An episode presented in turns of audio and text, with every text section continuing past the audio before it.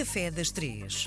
Dia de recebermos eh, na RDP Internacional o chefe Felipe Carvalho.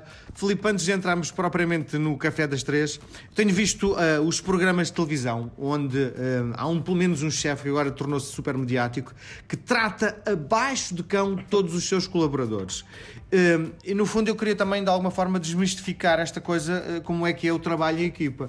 O Felipe, no fundo, representa neste espaço o chefe é a pessoa que, enfim, toma conta, é o, é o general. e é assim que se trata os colaboradores, com uma forma agressiva ou eh, é mais carinhosa? Não, eu já vivi um bocadinho dos dois mundos, não é? Ao longo do meu percurso. Já tive aqueles chefes que acham que é com uma atitude mais arrogante e mais austera conseguem retirar o melhor da equipa, mas o melhor da equipa retiramos durante pouco tempo, não é? Porque as pessoas chegam a um ponto que não estão para aturar isso. Uh, eu, nós aqui, a minha forma de gerir, a minha forma de gerir a equipa, de gestão da equipa, é um bocadinho uh, pelo exemplo. Estou aqui, chamo a atenção quando tenho que chamar, mas sempre de uma forma educada, calma e tranquila, porque o mais importante é as pessoas sentirem vontade de se levantarem de manhã e virem trabalhar. Uhum. Mas, é? por exemplo, quando, quando um chefe tem uma atitude muito, muito uh, petulante, muito agressiva, Uh, as pessoas uh, provavelmente uh, até têm receio de criar alguma coisa porque bom, o nosso superior é mal que mais cobras, não é? não, eu quero que a minha equipa não trabalhe com, pelo medo, mas sim pela, pela segurança, confiança e que, e que tenha respeito, sim, por tudo aquilo que eu peço e sabe que pode contar comigo e que se não. A única coisa que eu não admito é chegar à altura do serviço e que eles tenham alguma coisa mal feita e não, não me terem avisado durante a altura da mise en place, porque eu estou cá de manhã à noite.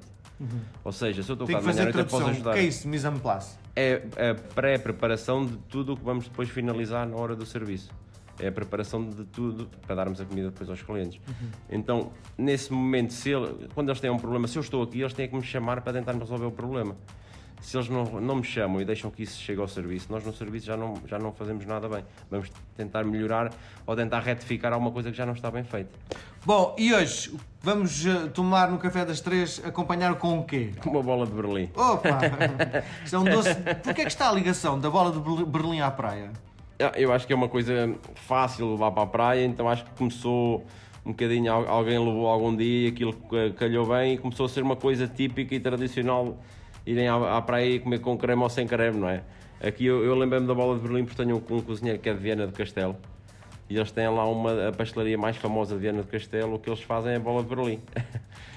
Pois, uh, estive em Viena do Castelo e acho que experimentei essa bola de Berlim, mas a pergunta que lhe faço é... Uh, com esta coisa da, da, entrada de Portugal na, na União, uhum. um, esta coisa de vender bolas de Berlim com creme na praia uh, é altamente proibido, não é?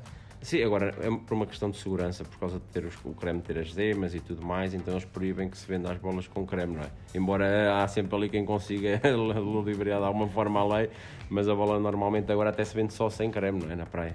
Vamos lá então saber como é que se faz. É mais uma bomba calórica porque é frito, não é? Sim, é frito, mas aqui é uma base de uma massa de brioche, uma massa que leva farinha, ovos, açúcar, manteiga uh, e fermento, não é? Deixa-se levedar e depois é frito assim. Normalmente também se pode usar esta massa para fazer eh, o pão de Deus ou outras massas que sejam cozidas no forno, que aí tem um efeito diferente e ela, a massa frita consegue ter um efeito quase mais leve, quase estilo donut, não é? Um bocadinho que derrete na boca.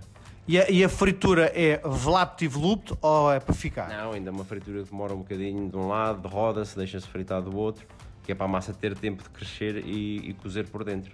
E como é que se faz para que quando uh, o, o, último consumidor uh, for comer a bola, não, não haja aquele sabor uh, excesso de gordura? Ah, isso é trocar o óleo, é não deixar saturar o óleo. Muito bem. Felipe, voltamos a conversar na próxima semana.